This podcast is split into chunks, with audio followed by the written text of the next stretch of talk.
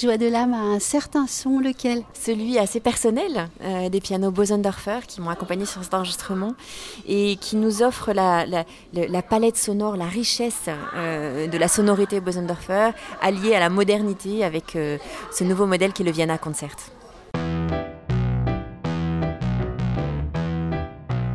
Culture sur mesure, un podcast d'Anne-Sandrine Di Girolamo.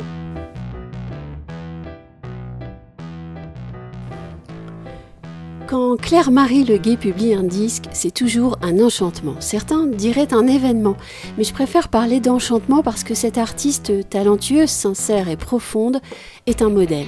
La voici de retour avec un programme entièrement consacré à Franz Liszt, intitulé Joie de l'âme et publié au label Mirare.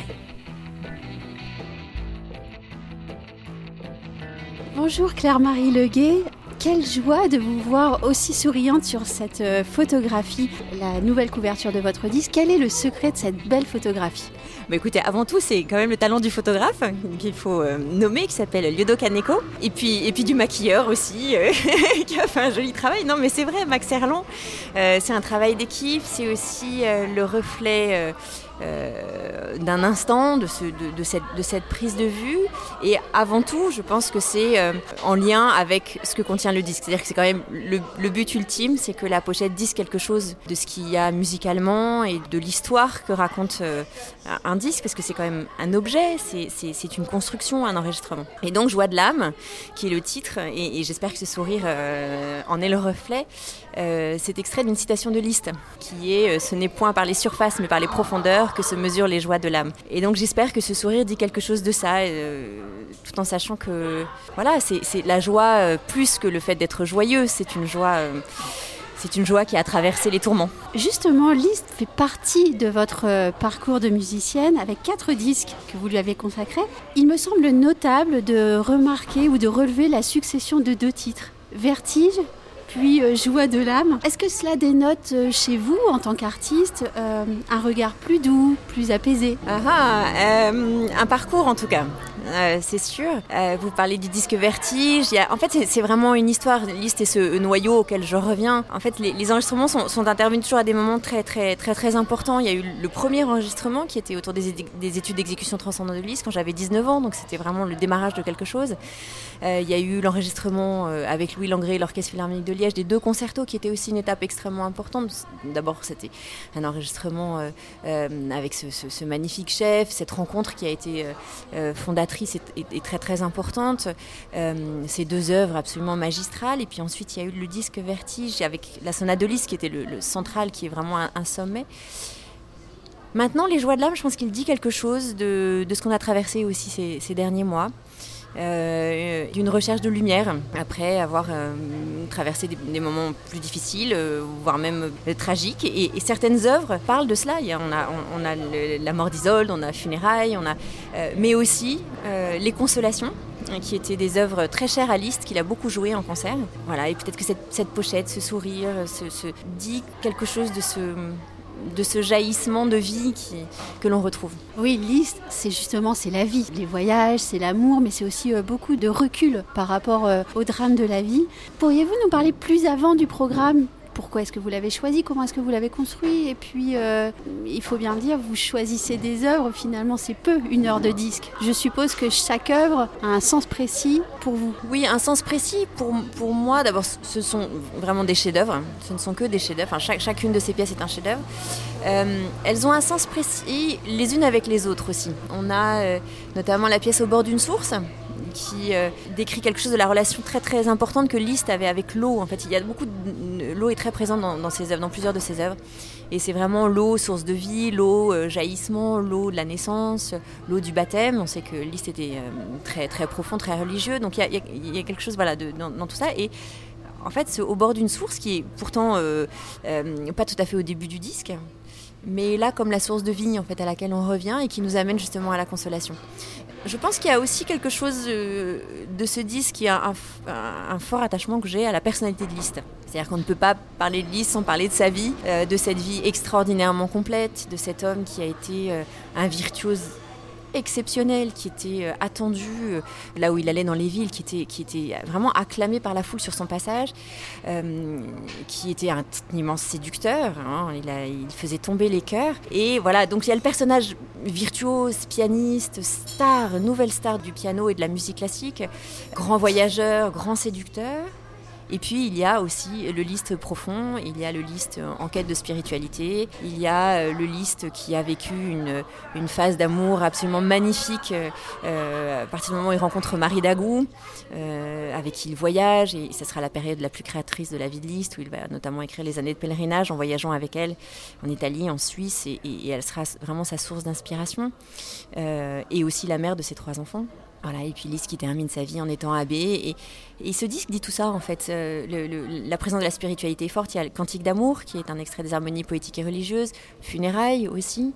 Avec, euh, toujours chez Liszt, euh, cette recherche d'élévation, qu'elle soit à la fois technique, parce que c'est dans l'exigence pianistique, mais aussi cette, le paradis n'est jamais très très loin en fait de la, de, de, la souffrance terrestre. On a ça dans Après une lecture de Dante où il y a ce, ce passage complètement céleste. Euh, ici, euh, dans Funérailles, il y a le lagrimoso au milieu de, de Funérailles qui est ce, passage très épuré, comme, voilà, comme peut être à une autre époque le requiem de, Forêt voilà, quelque chose de,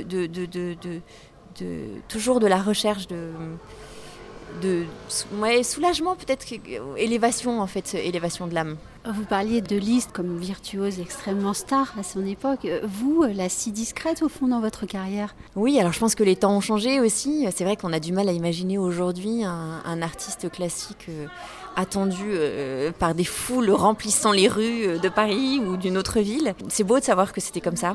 Et, voilà, je pense que la, la, la place de l'artiste est différente aujourd'hui. Euh, mais c'est très bien et je pense qu'on a aussi un, euh, peut-être aussi un rôle à jouer dans les messages qu'on peut délivrer à travers la musique. Quelle est justement la place de l'artiste, peut-être la nouvelle place de l'artiste? Peut-être dans l'accompagnement, la, dans, dans, la, la présence dans l'intimité de la vie de, de, ceux qui écoutent, euh, écoutent la musique. Et, je pense que notamment c'est le, le, rôle d'un enregistrement par rapport au concert, tout en valorisant pleinement le, le, concert et la rencontre et le, et rendez-vous avec le public et le concert qui est absolument irremplaçable.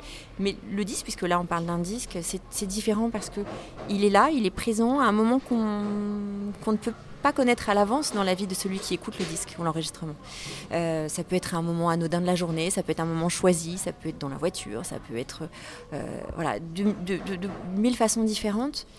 Et ça tient aussi à son caractère. Et je pense que c'est aussi le rôle de l'artiste que d'intervenir dans ces moments qui peuvent, des moments, qui peuvent être des moments importants. Et, ça me fait penser à quelque chose de totalement différent et peut-être anecdotique. Mais je suis aussi mère de trois enfants.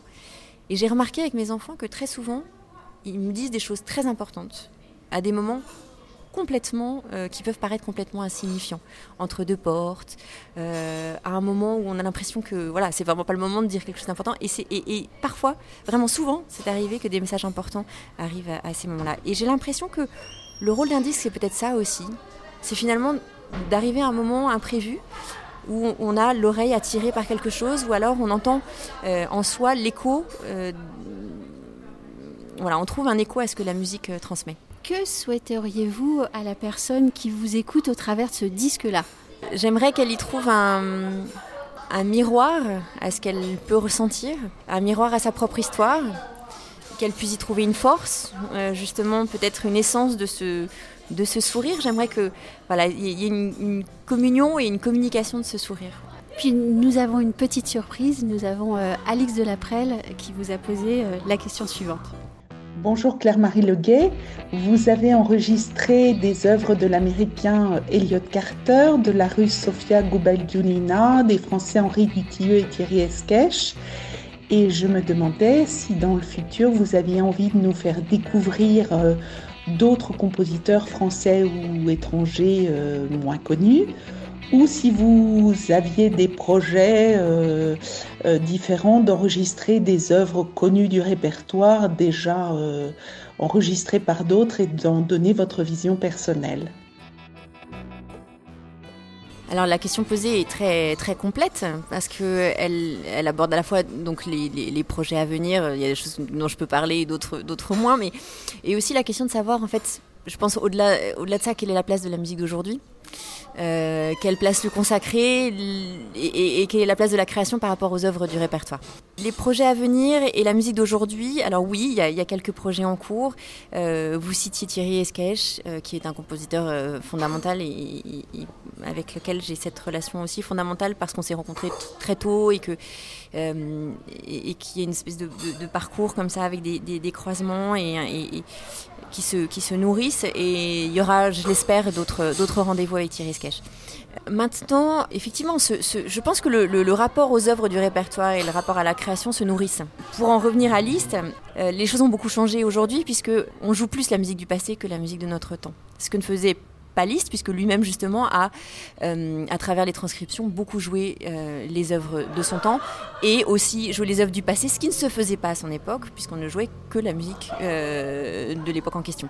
Donc voilà, donc, donc ce, renversement de situation est, quand même un, questionnement pour ce qui se passe aujourd'hui, pour l'avenir. Et donc je pense qu'il est important que les interprètes finalement soient à la fois porteurs de la musique de leur temps et aussi effectivement puissent apporter un regard, alors là avec peut-être la maturité des années euh, sur des œuvres du répertoire. Voilà, ça, ça, dépend des projets, ça dépend des équilibres, euh, mais les deux, les deux sont fondamentalement importants pour moi. Puis ça dépend de, de vous, de votre évolution, de votre maturité, de vos envies. Euh, de peut-être ce que vous avez pu constater dans la société aussi. Puis en ce qui concerne la musique d'aujourd'hui, la musique de notre temps, pour moi, il y a un, événement, oui, un phénomène qui est très important, c'est la rencontre. Et la rencontre avec le compositeur, c'est vraiment ce qui différencie justement euh, la création et la musique d'aujourd'hui de la musique du passé, c'est qu'on a cet échange possible, ces questionnements possibles sur euh, justement la place de l'interprète, le rôle de l'interprète, la relation à l'œuvre. Et c'est un élément très, très, très, très décisif pour moi. On parlait de rencontre, c'est aussi celle avec un directeur musical, artistique? Oui, tout à fait. Et c'est essentiel et on n'en parle pas suffisamment souvent et, pas suffisamment de, façon générale. Euh, un disque euh, se fait bien sûr pour, euh, à destination du public, de celui qui écoutera le disque, mais en équipe et avec un directeur artistique ou une directrice artistique. Là, il se trouve que c'était la, première expérience, le premier enregistrement avec Florent Olivier. Ça a été une très belle rencontre et que cette, alliance entre le musicien et le directeur artistique est, est absolument essentiel parce que le directeur artistique ou la directrice artistique intervient finalement dans cette très très grande intimité avec le micro. Euh, c'est sans public, mais le micro euh, incarne la, présence, l'écoute euh, du public. Et puis il y a cette voix qui intervient en disant il faudrait qu'on refasse ce passage, ou là je pense que ça pourrait être plus dans cette direction-là. et c'est à la fois psychologiquement un rôle très difficile parce qu'il faut intervenir là où, en fait, il faut tellement bien comprendre la pensée musicale et ressentir euh, euh, la personnalité musicale de l'interprète qu'on intervient pour l'amener plus loin et jamais évidemment le freiner ou l'interrompre. Le... Et c'est vraiment un rôle extrêmement subtil qui me, qui me fascine. Il est vrai qu'on euh, pose souvent la question de l'agent, moins souvent celle du directeur artistique. Oui, mais je pense que comme dans plein de, plein de domaines et plein de sujets, finalement, il y a beaucoup, beaucoup, beaucoup d'éléments qui rentrent en, jeu, beaucoup de personnalités, beaucoup de... Euh, on peut aussi parler de Nicolas Dufetel qui a, qui a écrit le texte du livret, on peut parler bien sûr de l'équipe de Miraré, la maison de disques, de René Martin, avec qui les premiers échanges ont eu lieu et qui lui m'a mis sur la piste des consolations de Liszt. Euh, avec son fils François-René Martin, qui, avec qui, tous, tous, les éléments se sont mis en place. Le, choix de la, justement de cette association avec, euh, avec Florent Olivier, le, choix du photographe, euh, l'agent qui est là effectivement pour anticiper en se disant mais effectivement ce, disque peut correspondre à, ce moment du, parcours. Donc c'est vraiment un, un travail d'équipe. Je suis seule sur la pochette, mais en fait c'est une erreur. On devrait être beaucoup plus nombreux. Et la famille. Et la famille, bien sûr. Vous avez raison. Mais oui, la famille qui entend les œuvres répétées, répétées, répétées, et, qui voit arriver des photos, et qui, et qui finalement euh, accueille cet objet un peu partout euh, dans la maison de, diverses façons. Et c'est vrai que c'est aussi euh, un disque qui leur appartient, c'est vrai.